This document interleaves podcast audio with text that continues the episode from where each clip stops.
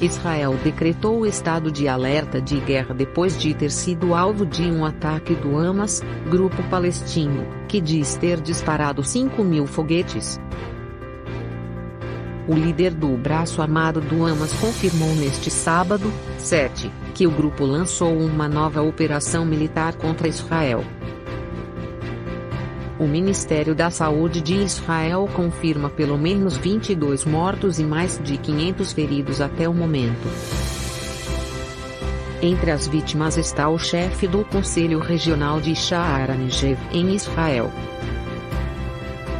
Segundo a contagem da agência espanhola Europa Press, a Operação Tempestade Al-Aqsa, desencadeada pelo Hamas, causou pelo menos seis mortos e 200 feridos.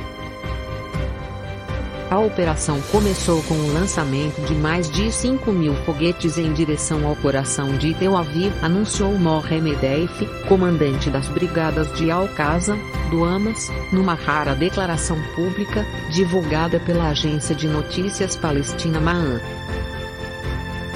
o Estado hebraico diminuiu o número de foguetes para 2, 2 mil, mas o certo é que milicianos palestinianos armados conseguiram penetrar no sul de Israel, por terra, mar e ar, em pelo menos sete localizações.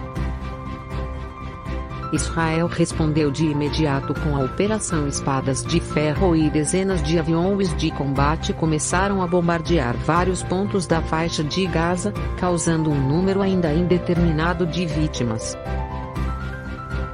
Israel já declarou o estado de guerra e ordenou a mobilização dos reservistas, enquanto as sirenes continuam a soar continuamente em várias partes do país, incluindo Tel Aviv e Jerusalém, ao mesmo tempo que as milícias de Gaza continuam a lançar foguetes.